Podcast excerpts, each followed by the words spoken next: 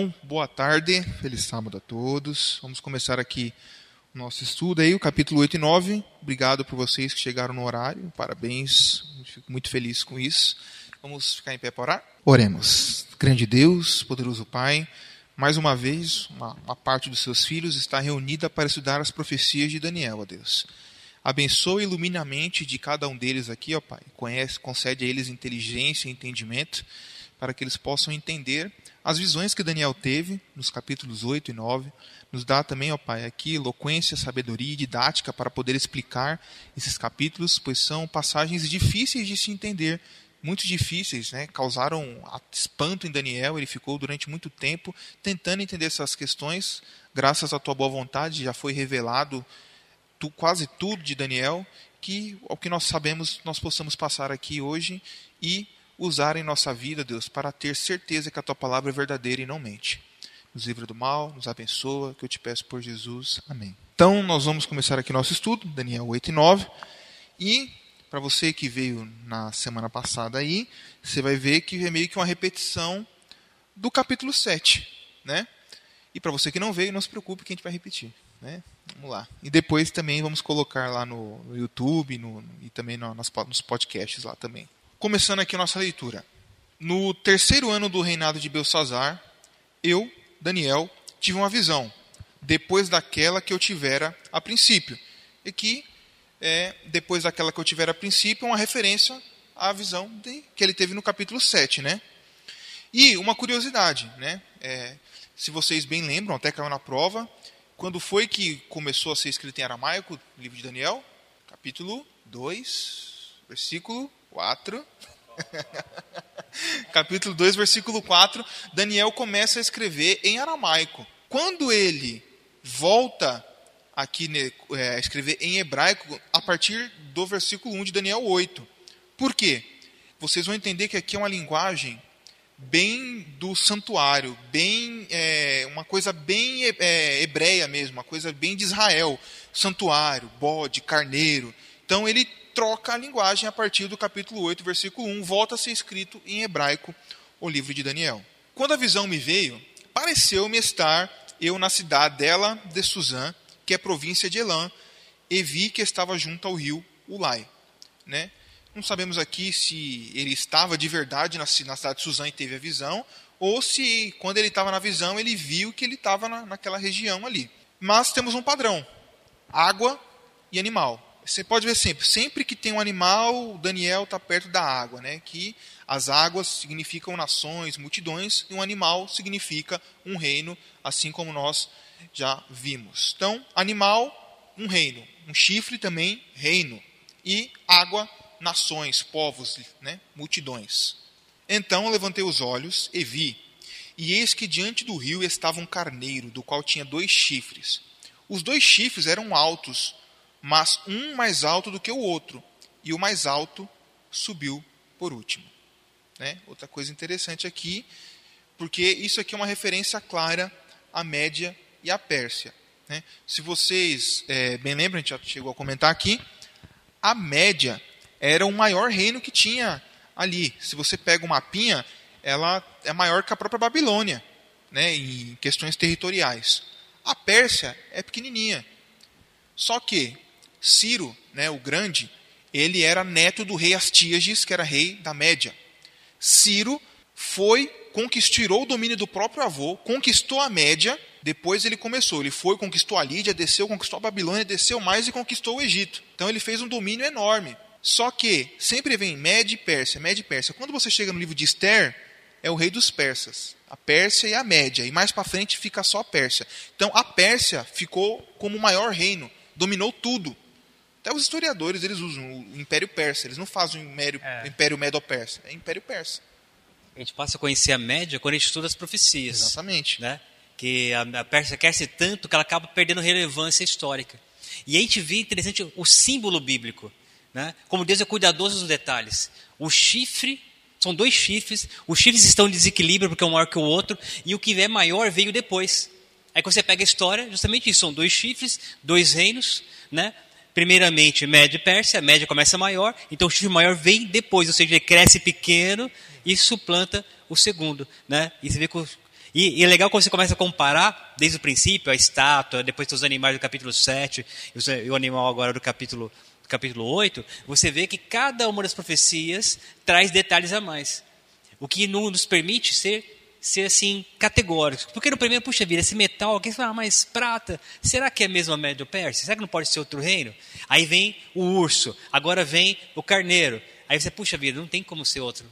Tem que ser esse, porque todas as características nos levam para esse território, para esse povo. Né? Então você vê que a simbologia bíblica é perfeita. Exatamente. Lembra o urso, né? Lembra que o urso tinha estava levantado sobre é. um dos lados, né? É, é, é, o mesmo símbolo, né? É, e outra coisa que é interessante, vocês veem que a Babilônia já, já não, não é citada aqui. É, vamos direto para a média. Por quê? Estamos no terceiro ano do reinado de Belsazar, né? E a Babilônia, que foi citada como leão no capítulo 7, ela já não é citada aqui, porque Belsazar já está perdendo poder, Ciro já está entrando em Babilônia, ele já está tomando muitas áreas do domínio babilônico, e aqui já não, já não é relevante. A Babilônia vai cair. É a transição, né? Belsazar é o último rei, lembra que ele morre no capítulo 5, no, lá no banquete, então ele é o último rei, vai, vai morrer. Então já seria desperdiçar tempo de sonho né, com Babilônia. é verdade. Vi que o carneiro dava amarradas para o ocidente, para o norte e para o sul, e nenhum dos animais lhe podia resistir, nem havia quem pudesse livrar-se do seu, do, do seu poder. Ele, porém, fazia segundo a sua vontade e assim se engrandecia. Né? Isso aqui foi as direções, esses pontos cardeais, foi para onde o Império Persa se expandiu. Ele foi para todos os pontos cardeais, exceto da onde ele partiu. Ele partiu do, do Oriente, foi para o Ocidente, para o Norte e para o Sul. Então, no, no, ao norte ali tinha a Lídia, né? ao ocidente tinha a Babilônia e ao sul tinha é. o Egito. E que, ele mesmo veio do Oriente. O que a gente vê nos pontos cardeais bíblicos é Oriente, ou seja, em vez de leste ou oeste, é Oriente e Ocidente, Isso. Né? norte e sul. Né? Você, você não vai ver leste ou oeste sempre Oriente e Ocidente, né? e o Norte e Sul. Exato. Né? Estando eu observando, eis que um bode vinha do Ocidente sobre toda a terra, mas sem tocar o chão. Este bode tinha um chifre notável entre os olhos. Olha só que interessante, esse bode vinha sem tocar o chão, uma coisa, uma expressão de velocidade, né? Ele vinha muito rápido. E que império foi esse que foi veloz, rápido? Quem? A Grécia, exato. É o leopardo com quatro asas. Né? O leopardo já é um animal rápido, com quatro asas, mais rápido ainda. Então, é mais uma vez uma referência à Grécia, aí, que a gente acabou de falar. Inclusive, é, lembrei agora aqui, uma vez ouvi uma experiência que fizeram, alguém, alguém um dia perguntou, será que um cavalo que está correndo, né, um cavalo de corrida, será que em algum momento ele chega a tirar as quatro patas do chão? Já passou para pensar isso? Cavalo correndo, rápido. Você acha que em algum momento ele tira as quatro patas do chão? Tira. Um dia fotografaram, gravaram ele em câmera lenta, tá aí reduziram. Tem momentos que ele está com as quatro patas fora do chão, como se estivesse voando, porque ele está tão rápido, né? Que tem um momento que ele não está tocando o chão com nenhuma das patas. Né? E aí, aí me fez lembrar dessa referência ao bode. Ele está tão rápido que as patas praticamente não tocam o chão do tamanho e rapidez dele.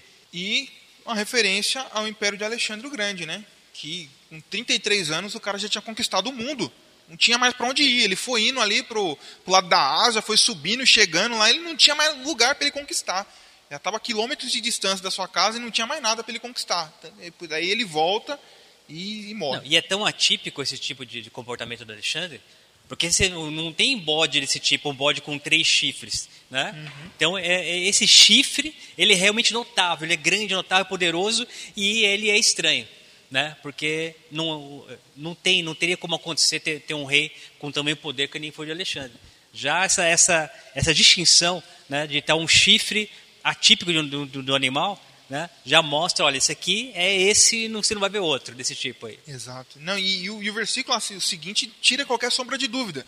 Dirigiu-se o carneiro dirigiu-se ao carneiro que tinha dois chifres, ou seja, a Pérsia, a, Medo, a, a Medopérsia, né?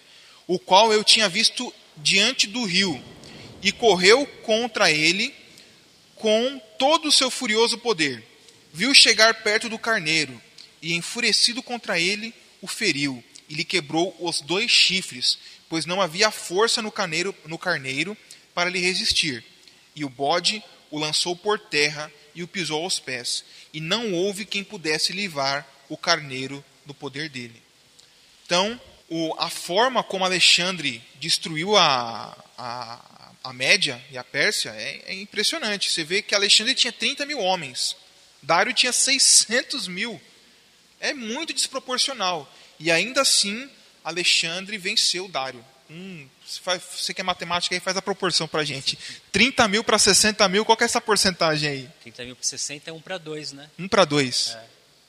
Então, cada, cada soldado. Pra cada soldado é, grego tinha dois. Tinha dois soldados persas. Então, soldados os caras mataram cada soldado aqui, matou, matou dois e ainda ficou vivo, né? É, superou, exatamente. Ele conseguiu matar mais que dois. É porque né? imagina só, se, se, se eu sou, eu, eu, tá eu e o Sérgio aqui na, no, no, exército de Alexandre, ele morre, já não, já não é mais dois para um, já, é, já sobra quatro para é. mim, e assim vai. Então, você vê que o, o Alexandre fez uma conquista tremenda. Olha só a continuação. O bode se engrandeceu sobremaneira, e na sua força quebrou-se-lhe o grande chifre, e em seu lugar saíram quatro chifres, notáveis para os quatro ventos do céu. Interessante, na sua força quebrou-se-lhe o chifre. Imagina só, um rei com 33 anos. Ó, se você for ver Dário, quando ele entra em Babilônia, ele tem 62 anos. Ele tem quase o dobro da idade de, de Alexandre. Você vê Nabucodonosor também, quando ele vai fazer as conquistas dele, ele tem por volta de 30 e poucos anos, só que ele não tinha conquistado tudo, ele estava lutando. Alexandre o Grande conquistou tudo com 33 anos. E na força, quando ele tinha mais vigor, ele morre. E é que se encaixa aqui. Outra coisa que também não deixa dúvida que a Grécia, que o leopardo tinha quatro cabeças. Não sei se vocês lembram lá no Daniel 7, o leopardo de quatro cabeças. Isso significa o quê? Que o reino de Alexandre foi dividido em quatro. E aconteceu exatamente isso. Quatro generais de Alexandre, eles assassinaram os filhos de Alexandre, de Alexandre o Grande, mataram toda a descendência dele, e os generais dividiram o reino entre si. Então, um ficou com o Egito, o outro ficou com, com Babilônia, o outro ficou lá com a Macedônia, e o outro ficou com a região ali da, da Média e da Pérsia. Então, foi dividido em quatro, e exatamente os quatro cantos da terra: um ao norte, um ao sul, um ao leste, um ao oeste. Eu devia ter colocado o mapa, ia ficar mais fácil. É, né? Eu sempre esqueço de colocar o mapa. Agora, um detalhe no começo que você falou que essa a linguagem muda, volta para o hebraico, né? É uma linguagem que faz referência ao santuário. Tanto é que os animais mudam. Sim. Você tem animais impuros no começo, né? animais que não se pode comer a carne, e aqui você tem animais limpos, animais que eram usados no ritual do santuário. Né? O bode e o carneiro, diferentemente do leão, do leopardo, do urso, né? que você viu no capítulo 7. Não só a linguagem, como a simbologia muda né? nesse detalhe, aqui. Outra coisa importante, que é bom frisar, né, que nós estamos estudando aqui o livro, né, capítulo a capítulo, e toda a interpretação que nós estamos dando, a própria Bíblia nos, nos fornece o significado dos símbolos. Né? Aqui nós vamos ver de novo que ele vai reforçar o que significa cada símbolo. Porque senão você pode comer, cometer aberrações. Eu lembro que, em especial esse capítulo, alguém, lembra quando teve lá em 2001, 11 de setembro de 2001, que teve lá o, a, a ah, Torre Gêmeas. O atentado das Torres Gêmeas lá. Aí teve algum gênio que disse que Daniel tinha previsto esse atentado na Bíblia. Que ele falou o seguinte: o carneiro representava as duas torres. As duas torres, as duas torres o carneiro, né? Ah, carneiro não, é o carneiro peludo carneiro, aqui. Exato. Representava as duas torres. E o bode peludo era o avião. Então o avião veio e bateu no carneiro lá e quebrou os dois chifres que eram as duas torres. Só que o bote estava voando, era o avião, né? Então o avião veio e derrubou as duas torres. O cara teve coragem. E não foi só não, foi um grupo de cristãos que estavam convencidos que essa profecia simbolizava o que é a destruição das torres gêmeas em 2001. E você vê que não tem nada a ver, quando você pega os capítulos anteriores, está bem claro o paralelismo. Não tem nada a ver com, com avião, com torres gêmeas, com os Estados Unidos aqui. E quando você pega os versos seguintes, que nós vamos ver ainda, pronto, acabou. No camarada, não, tem dois, dois chifres, são duas torres, né? O bode voando com, com um chifre só é um avião. Pronto, acabou. É minha profecia, está resolvido, cara. Você esquece que teve outros três aviões, né? É. é Deve só... ser o, sei lá, o rabo do bode girando, coisa assim. Então, é, realmente, se a gente não, não se atenta, comete aberração mesmo, é. como você falou, né? Então, isso se chamam ventos de doutrinas, né? Sim. Se você não estuda a Bíblia, qualquer coisa que te falam você aceita. Inclusive, né, vocês também não precisam comprar tudo que a gente fala aqui, não. Apesar de a gente não vir trazer nenhuma aberração para vocês aqui, mas o ideal é que você estude por si mesmo. Né? É, tire suas próprias conclusões. E já falamos aí o triste fim de Alexandre, morreu de beber e comer, podemos dizer assim, né? porque hum, foi, foi o que aconteceu com ele aí. E ele morreu no seu vigor, perdeu o reino, perdeu a família, perdeu tudo. E ficou aí para os quatro generais dele governarem durante alguns anos. Porque o chifre cai sem, sem auxílio. Ele, o chifre não é quebrado por ninguém. Ele simplesmente cai. Né? Alexandre vigor. não foi conquistado por ninguém.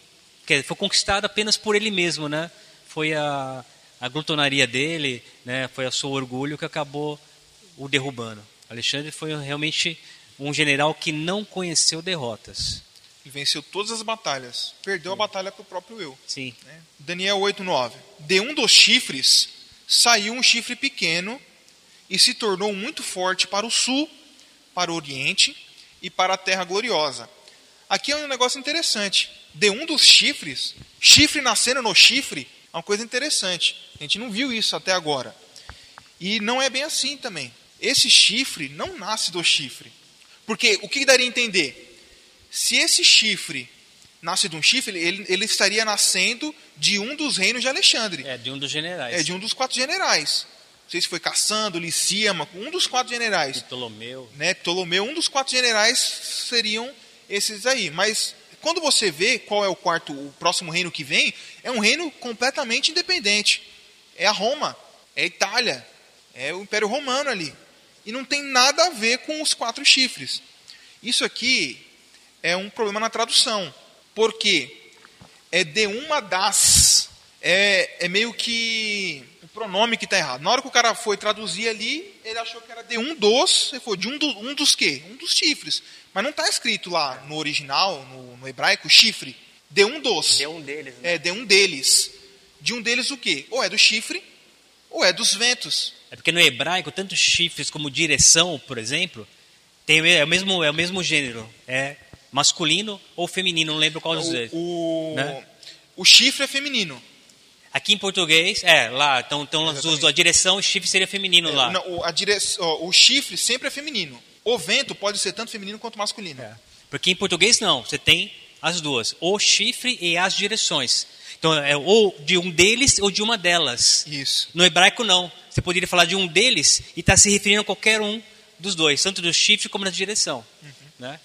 E nesse caso aqui, na verdade, o que você está falando é de uma das direções surgiu o, o próximo, né, o próximo chifre. E não de um dos chifres, né? Exato. Então, esse poder não sai do chifre. O, o, o, que, o, que, a, o que a interpretação nos leva a entender é que ele vem de um dos ventos. Que também é diferente, nunca vimos chifres vir de ventos. É, então, ele não nasceu no vento, ele vem do vento. E daí a importância de você ter o paralelismo bíblico. Mesmo que ficasse aqui, vamos por eu e ele definindo pontos diferentes. Mas espera aí. O que, que diz as profecias anteriores? Roma, né? Roma veio, é um animal diferente. Né? Ele não está no mesmo animal anterior, ele é um animal diferente. Então ele não pode vir de um dos chifres da Grécia. Ele tem que vir de um local diferente da Grécia. Então aí, ponto, acaba a discussão. Se eu fico só nisso aqui, aí tudo bem. Não, pode ser da direção, pode ser do chifre. Mas como tem as profecias anteriores pra, como comparação, aí a dúvida acaba. Né? Não pode ser de um dos chifres, tem que ser de uma das direções. Exato. Né? do verso 8 que é mencionado. Aí também, agora, quando ele começa a dar detalhes desse chifre, aí não tem dúvidas, né? É o mesmo poder, é Roma mesmo. Cresceu até atingir o exército dos céus. Alguns do exército e das estrelas lançou por terra e os pisou. É a ascensão de Roma, né? Roma uhum. se cresceu, se vangloriou, né? E perseguiu, né? O povo de Deus. Você tem algum comentário aqui? Sim, é, até que o próximo verso ficar mais claro. Aí você percebe que ele está se referindo. Por que, que não veio, veio um chifre e não um animal na sequência? Porque você vai ver que a descrição está muito mais próxima ao chifre pequeno com olhos que surge no animal do que realmente ao animal Roma, né? Que vai falar aqui que ele fala, que ele subiu ao céu, o príncipe dos príncipes. Então ele, ele continua mantendo então a referência de chifre, para ficar claro, ó, tá vendo? Roma, tem aqui um animal terrível espantoso, mas o que eu quero especificar aqui é esse chifrinho pequeno aqui. Então ele mantém o símbolo de chifre para você poder fazer o paralelo mais, mais direto, mais claro possível. Exatamente. Não, no capítulo 7 ele fala do animal, terrível e espantoso. Esse animal tinha 10 chifres, cresce um chifre pequeno que derruba três. É esse chifre pequeno que está se referindo aqui. Que vai né? direções. Exatamente. Sim, engrandeceu-se até o príncipe do exército dele tirou o sacrifício diário e o lugar do seu santuário foi deitado abaixo. O exército lhe foi entregue com o sacrifício diário. por causa das transgressões, e deitou por terra a verdade, e o que fez prosperou. Aqui, príncipe é uma referência a Jesus Cristo, né? Durante é, o próprio livro de Daniel vai confirmar isso. O próprio capítulo 8, versículo 25, trata Jesus como príncipe, ungido. Capítulo 9, 22 e 25 também vão mostrar que o príncipe é uma referência a Jesus Cristo, não é nenhum rei, nenhum príncipe externo. Esse príncipe aqui é uma referência a Jesus Cristo. Santuário deitado abaixo. Então esse poder destruiria o santuário. E no ano 70 depois de Cristo, Tito entrou em Jerusalém e destruiu o santuário né, devastou, matou sacerdotes, matou a população e destruiu todo o santuário, não sobrou nada. Então, é uma referência à destruição do santuário no ano 70. Interessante que ele fala da destruição do santuário antes do santuário ser reconstruído. Né? Exatamente. Né? Que Daniel já estava na Babilônia. É, se, você, é, se você for ver, a gente estudou a lição de Esdras e Neemias, é, é, Esdras, né, no, no, no último trimestre, Esdras e Neemias, Esdras e Neemias, eles são meio que contemporâneos ali. Daniel já estava quase morrendo, Esdras e Neemias estavam chegando a altos cargos ali. Então, eles quase são contemporâneos. E nessa época, o santuário, lá em Jerusalém, estava em deserto. Né? Então, o santuário seria reconstruído e Daniel já está previndo que ele seria destruído. Seria destruído. Você vê que coisa Fantástico, tremenda. né? Fantástico mesmo. E só o, mais um comentário aqui, né? É o, o sacrifício diário é o, é o é o Tamid, né? É o, todo, todos os dias tinham dois sacrifícios por dia, que tanto é são os horários que Daniel costumava orar. Então, tinha um sacrifício pela manhã, às 9 horas da manhã, e um sacrifício à tarde, 3 horas da tarde. Isso. Todos os dias o, o sacerdote faria isso. Ele, ele fez até que, no ano 70, o santuário acabou. O judeu ele não faz o sacrifício hoje porque não tem santuário. Porque, segundo, na tradição judaica, como ele não acredita que Jesus é o Messias, ele teria que estar tá matando carneiro até hoje. Ele só não faz isso porque não tem santuário. Então, quando o santuário acaba, também é tirado o sacrifício diário. Tanto que Cristo morre às três horas da tarde, que é a hora do sacrifício. Você vê, quando Cristo morre na hora do sacrifício, tá sendo, é a hora que o cordeiro seria sacrificado. Então, é uma coisa fantástica também isso, né? Ver que Cristo morreu na hora do sacrifício, ver que realmente Ele é o cordeiro. Então, quando é tirado o sacrifício, é essa referência aí. Depois ouvi um santo que falava, e disse a outro santo, e disse outro santo aquele que falava: Até quando durará a visão do sacrifício diário e da transgressão assoladora? Visão na qual é entregue o santuário, o exército, a fim de serem pisados? Ele me disse: Até duas mil e trezentas tardes e manhãs, e o santuário será purificado. O sacrifício foi encerrado no ano 70. Eles não, eles não, não, não, não foi feito mais sacrifício porque não tinha, é, não tinha tempo. Então eles não, não fizeram mais o sacrifício, os judeus. Acabou ali no ano 70. No ano 70 foi tirado o sacrifício. Agora, essa parte aqui do Daniel 13 e 14 é um pouco, a interpretação é um pouco a parte do Daniel 11 e 12. Aqui ele está falando desse poder que iria é, se engrandecer contra o príncipe, um poder que tiraria o sacrifício, um poder que deitaria o exército. Esse é um poder que criou, que prosperou com mentiras, né, deitou a verdade por terra e o que fez prosperou. Tudo se encaixa com Roma. Quando nós chegamos aqui, é um anjo perguntando a outro anjo: até quando vai durar essa a visão? E é o que nós vamos ver aqui agora. Ver se, quem sabe nessa explicação aqui agora, você fica um pouco mais é. claro. E você vai, a gente vai entender melhor também quando a gente for estudar, esse, ainda hoje, esse o período santuário. do santuário. Porque um santuário precede o outro. Né? Você tem um santuário terrestre, que ele é atacado fisicamente, que ele é destruído fisicamente. Mas também o santuário celestial, que o seu ministério começa com a ascensão de Cristo, né? porque aí há uma troca de ministério, há uma troca de, de santuários do terrestre pelo, pelo celestial. Tanto que o que é purificado não é o terrestre, é o celestial, que nós vamos ver. E aí, esse poder também, ele atinge fisicamente o santuário terrestre e ataca o santuário celestial quando ele traz abominações. Quando ele pega o sacerdócio de Cristo e substitui pelo sacerdócio humano. Quando ele traz prerrogativas que pertencem a Deus para si. Então tem um duplo ataque. O ataque físico ao, ao, ao, ao santuário terrestre e o ataque, né, por isso que ele fala chega aos céus, né, até o príncipe dos príncipes, quando a manipulação, que ele fala da verdade detada por terra, chega também, sim, aí ele atinge quem? O santuário celestial. E daí os anjos perguntam, até quando? Né? Quando que isso vai acabar? E aí, 2013 de manhã, o santuário será purificado. Mas a gente vai ver, puxa vida, mas o santuário não existe mais. Que santuário é esse que vai ser purificado? Exatamente. Né? Então aí, há, o verso aí não deixa bem claro, mas você vê que há uma mescla, mescla os dois santuários. Mescla os dois. Porque a primeira parte é a sombra. Só que nesse meio tempo, que é uma profecia muito longa, a sombra encontra né, o seu tipo. Né? O tipo encontra o antítipo. E aí um troca pelo outro. Então quando você pega toda a profecia, aí você entende todo esse processo. Aí começa a fazer sentido a, a transição dos versos. Você consegue ver o ataque terrestre que ele termina onde? No, no céu. céu. Exatamente. Então, tem primeiro, como o Sérgio bem, bem explicou aqui, tem primeiro a referência ao santuário terrestre e depois ao santuário celeste, porque bem como que fica bem a dúvida, né, igual você levantou aí, né, falou assim, não tem mais santuário, que sacrifício é esse? E é o que a gente vai ver aqui. Não vamos ver aqui em Daniel 8 ainda, porque para nós entendermos o santuário, nós teríamos que ir para Daniel 9. Nós, ia dar um, nós iríamos dar um pulo muito grande. Nós sairíamos de Daniel 8, 14, teríamos que ir até Daniel 9, 25. Então nós vamos segurar um pouquinho aí a interpretação do santuário e vamos continuar a, a, a, aqui a leitura. Bem, como nós já, já lemos aqui, tarde de manhã, interpretamos no, na semana passada, para você que, que não, não conseguiu vir ou não lembra, tarde de manhã é dia. Gênesis, né? Fala tarde de manhã, primeiro dia, tarde de manhã, o segundo dia né? E cada dia em profecia significa um ano, né? Então, temos essas evidências lá em Ezequiel 4, 5 e 6, números 14, 34, é, que você pode conferir depois, e depois vamos colocar o vídeo, vai ter detalhada essa explicação aí. Eu pego lá no Noé explicando tudo, e nós vamos seguir um pouquinho aqui. O santuário será purificado, né? Por isso que o título do aqui é Yom Kippur cristão. Porque o Yom Kippur é o dia da expiação. Então o que acontecia?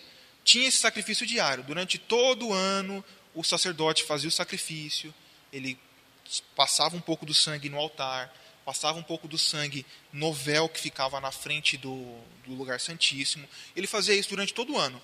Um dia por ano tinha o Yom Kippur, ou dia da expiação. Nesse dia, era é, um dia. Será que nós temos alguma coisa parecida hoje?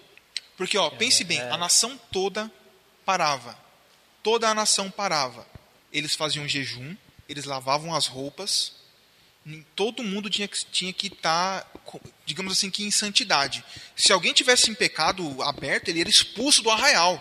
O pessoal jogava ele para fora, com medo que Deus não perdoe, porque o dia da, da, expiação é o dia da purificação, o dia do perdão. Yom Kippur é dia do perdão. perdão. É o dia de juízo. Então, nesse dia, toda a nação estava ansiando pelo perdão de Deus.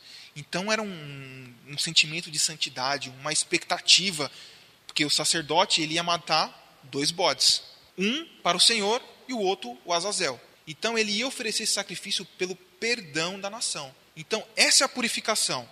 Né? Era um dia de acerto de contas, um dia de juízo. Então está muito relacionado ao juízo. Deus iria julgar o povo. Será que o povo seria aceito? O povo só era aceito porque Deus aceitava o sacrifício dos bodes que eram feitos. Aí você vinha, havia expiação, né? alguém morria, alguém pagava. Expiatório, bode expiatório, daí que vem essa expressão. É, bode, bode expiatório. expiatório. É quem paga a culpa inocentemente pelo outro. Ah, Exato. Ah, então ele vai ser o meu bode expiatório, porque ele vai levar a, a minha culpa. culpa. Então o bode levava a culpa de toda a nação. Que nem o Pata falou aqui, quem fosse achado em falta nesse dia, era lançado para fora do arraial. E quando Deus mandou fazer o santuário, ele falou assim, me farão um santuário para que eu possa habitar no meio deles. Ser lançado para fora do arraial é ser lançado para fora da presença de Deus. Ou seja, está perdido. Né? Porque nós somos alguma coisa quando estamos diante de Deus. Ser lançado para fora da presença de Deus é estar perdido. Então é por isso que eles temiam. Não, eu não posso ser lançado para fora da presença de Deus. É por isso que a expiação, né, o dia do perdão, se confunde com um dia de julgamento. Que quem não estiver, quem não for achado em falta, quem não for coberto pela expiação, se ele não participar, não, não quero participar, isso é besteira. Então você não é coberto pela expiação. Porque eu mesmo não posso pagar o preço. Ou até posso, mas qual é o preço? Minha própria vida. Não há salvação para aquele que não aceitar a expiação que vem de Deus. Né? Então é esse que era o poder. E, e era assim, era nacional. Né? Toda a nação ia. A nação jejuava, a nação se afligia, se humilhava. Tinha que estar preparado. Né? Os sacerdotes se preparavam para esse dia. Ninguém poderia se achar em falta. O símbolo tinha que ser perfeito. Né? Então era um dia de muita comoção. E era feito anualmente. Obviamente, você vai ver que no santuário celestial é uma única vez. Porque aqui anualmente, segundo que era uma escola, era para ensinar. Então, como, como numa escola comum, todo ano nasce gente, sempre vai nascer alguém que não está sabendo. Então ele tem que passar pela escolinha. Então, mas Hebreus deixa claro isso, que o sacrifício de Cristo foi feito uma vez por todas, porque ele é o sacrifício perfeito. Esse, como era um sacrifício que simbolizava o perfeito, era diário, né? aí tinha expiação, que era anual, mas o sacrifício de Cristo foi um só, e a expiação do santuário celestial é uma só também. Né? É por isso que você não vai ver, ah, todo ano vamos purificar o santuário celestial. Não tem isso, e Hebreus deixa claro isso, porque o sacrifício que foi feito para o santuário celestial, ele é superior e perfeito. Exato. Vamos caminhar aqui e vamos explicar mais detalhado mais para frente a questão do santuário celestial. Havendo eu, Daniel, tido a visão, procurei entendê-la, e eis que se me apresentou diante uma com aparência de homem, e ouvi uma voz de homem entre elas, entre as margens do Ulai, a qual gritou e disse: Gabriel, dá a entender a este a visão. Então, Daniel, mais uma vez, ficou atônito. Ele viu a visão, ficou preocupadíssimo. Né? Veio, pois, para perto de onde eu estava. Ao chegar ele, fiquei amedrontado e prostei-me com o rosto em terra. Mas ele me disse: Entende, filho do homem, pois esta visão se refere ao tempo do fim. Falava ele comigo quando caí sem sentidos, rosto em terra. Ele, porém, me tocou e me pôs em pé, no lugar onde eu me achava, e disse: Eis que te farei saber o que há de acontecer no último tempo da ira porque esta visão se refere ao tempo determinado do fim. Então, essa visão dos 2.300 tardes manhãs, né, se referem ao tempo do fim, tempos futuros, muito, muito longe. É, a dúvida dele não é sobre os animais. É. Os animais está claro. Né? O símbolo ali do, dos, do bode de carneiro está claro para ele. O que deixou atônito, essa, essa questão de até 2.300 tardes manhãs o santuário ser purificado, né? e ele está tentando entender isso, entender pelo o significado disso, né? e entender é, é, quando vai acontecer isso e como vai acontecer essas coisas. Isso que, que deixou atônito Daniel. Exatamente. Né? Aqui é mais o mesmo, né? Aquele carneiro com dois chifres que viste são os reis da Média e da Pérsia. Nós já falamos aqui. Mas o bode peludo é o rei da Grécia. O chifre grande entre os olhos é o primeiro rei, e o ter sido quebrado e levantado, e levantando-se quatro em lugar dele, significa que quatro reinos se levantarão deste povo, mas não com a força igual que ele tinha, descrição da Grécia, né, Alexandre, seus generais. É. Se o camarada da Torre Gêmeas tivesse continuado a leitura, né, Exatamente, né? ele teria visto que não tem avião aí no, no, no meio do caminho. Né? É, exato. E outra coisa, isso aqui é uma prova da veracidade bíblica.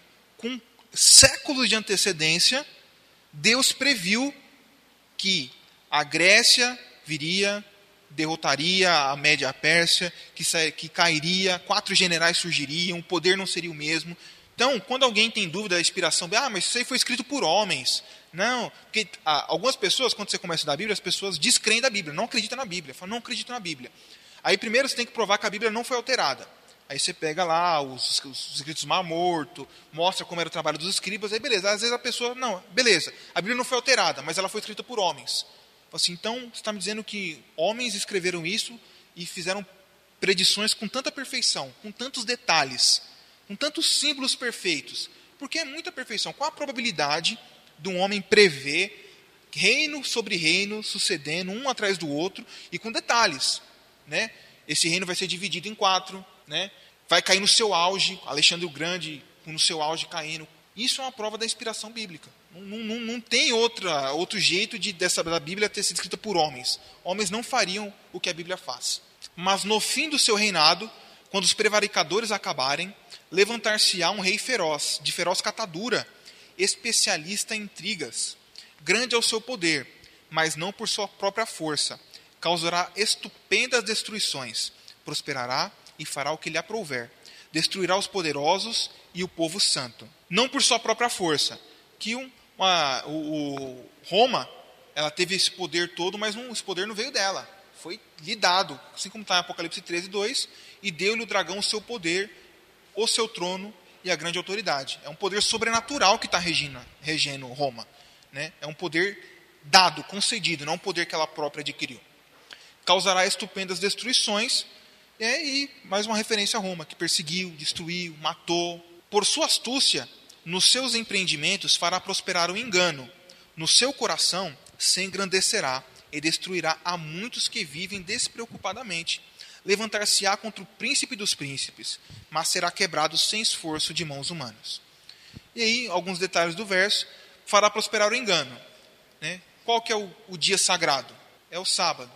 E o dia santo, dia de descanso do mundo, todo mundo trabalha todos os dias, mas no domingo é o dia de descansar. Isso é um engano que, foi, que prosperou durante anos. Né? Santos, você se confessará santos, imortalidade da alma. Batismo é, infantil. Batismo infantil. Então, todas essas coisas aí foram prosperando e foram frutos água desse. Benta. É, água benta. É, água, é verdade. Água benta, indulgência. É, tudo isso aí que vai derrubando por terra a verdade né, que, que é mencionada lá no, nos versos iniciais. Ó, no seu coração se engrandecerá. Isso aqui é um paralelo com Daniel 7. Aquele chifre que fala com insolência, que profere palavras contra o Altíssimo. Então é um, é um poder que se engrandece, né, que, que acha que, é, que, que pode combater o poder de Deus. E sem esforço de mãos humanas. Né? Aí um trecho de Daniel 7. Mas depois se assentará ao tribunal para lhe tirar o domínio, para o destruir e o consumir até o fim. Então, não serão os homens que vão destruir esse poder, vai vir um tribunal celeste e vai destituir Roma do seu poder. Então, Roma vai estar presente até o fim dos tempos. Até o fim dos tempos. Porque não haverá um quinto reino humano. Né? Você vê tudo isso fica claro. Nas sucessões, vai até o quarto império. Ele se fragmenta, continua tendo poder através do chifre pequeno, mas ele em si não tem um quinto reino humano. Então você não vai ter um quinto império mundial né? ou pelos Estados Unidos, ou pela Rússia, né? você não vai ter um quinto império mundial. O quinto império mundial vai ser o reino de Deus. Aí sim, né? com o príncipe dos príncipes governando, e ele vai ser eterno. Então, o quinto reino que virá será eterno e será perfeito. Exato. A visão da tarde e da manhã que foi dita é verdadeira. Tu, porém, preserva a visão, porque se refere a dias ainda muito distantes. Eu, Daniel, enfraqueci e estive enfermo alguns dias. Então me levantei e tratei dos negócios do rei. Espantava-me com a visão e não havia quem a interpretasse. Deve ter cortado. E aí confirma aí. que a parte que ele está com dúvida é a tarde e amanhã. Ele não tem dúvidas sobre a primeira parte. Porque é tão claro, ele mesmo depois coloca lá, tá, o bode é tal, tal reino, o carneiro é tal reino e acabou. Então o que deixa ele espantar é justamente o que nós vamos ver daqui a pouco, é essa tarde e amanhã. Exatamente. E, e aqui, aqui, eu vou fazer uma citação do último versículo de Daniel 7. Aqui terminou o assunto. Quanto a mim, Daniel, os meus pensamentos muito me perturbaram e o meu rosto se empalideceu, mas guardei essas coisas no coração. Então, em Daniel 7 e Daniel 8, ele termina a visão espantado. Só que a gente fica pensando assim: por que, que Daniel está espantado, atônito? Por quê? Se você for ver, no, no capítulo 7, acontece tudo aquilo, mas no final quem? O príncipe dos príncipes reina. Vem o julgamento, tira o poder do chifre pequeno e acabou. Aqui também é dito também que né, vai acabar, vai ser quebrado sem esforço de mãos humanas. E por que, que Daniel está tão preocupado? É uma coisa que Daniel ele ouviu assim: até 2.300 tardes e manhãs o santuário será purificado. E que santuário que Daniel estava pensando? O santuário de Israel, que estava destruído. E aí ele leu em Jeremias: 70 anos estão determinados para o seu povo. Então o que ele falou? Vão passar 70 anos e Jerusalém vai ser restituída. Mas ele tem uma visão que diz: até 2.300 tardes e manhãs o santuário será purificado. Ele, entra, ele fica paranoia, né? Fala assim: agora, eu acredito em Jeremias, que é um profeta inspirado, eu, eu acredito na, na inspiração de Jeremias, ou eu fico com a minha visão, que veio direto de Deus? Ele estava preocupadíssimo com isso. Por quê? O que, que ele estava pensando? Durante 2.300 anos, o santuário vai ficar desolado. A nação judaica não vai voltar. Por quê? Ele também devia pensar, ele devia saber, as promessas de Deus são condicionais. É, se o meu povo, que tem meu nome, se humilhar e orar, aí eu vou te ouvir, né? Então, é, as promessas de Deus são condicionais. Lá em Apocalipse também fala, né? Compra de mim é, ouro, é. colírio, para que você seja assim. É tudo uma condição. É, são todas condicionais. E ele está preocupado, porque ele está pensando: o povo não vai se arrepender. Porque lá em Deuteronômio também tem promessas condicionais. Se vocês não atentarem a minha voz, eu vou jogar vocês no exílio, que é o que está acontecendo. Sim. Agora, se vocês me ouvirem, eu vou mandar a chuva no tempo certo. O inimigo não vai chegar na sua porta. No ano jubileu, que é o ano, o ano, é um ano que eles não plantavam nada, a terra dava o fruto sozinha, não precisava arar a terra. E Deus prometia que não ia faltar o pão. Só que é tudo condicional. Se você ouvir minha voz, acontece isso. Se você não me ouvir, vai acontecer aquilo. Ele tá, o que, que Daniel estava pensando? O povo não vai se arrepender. O povo não vai dar ouvido à voz de Deus. E a nação de, e a nação de Israel vai passar 2.300 anos. Sem o seu santuário. Sem o seu santuário. E isso para ele era terrível. Ele orava pedindo a restauração de Israel. Era isso que perturbava Daniel. Era isso que tirava o sono dele. Você coloca Daniel 9, agora nós vamos entrar em Daniel 9.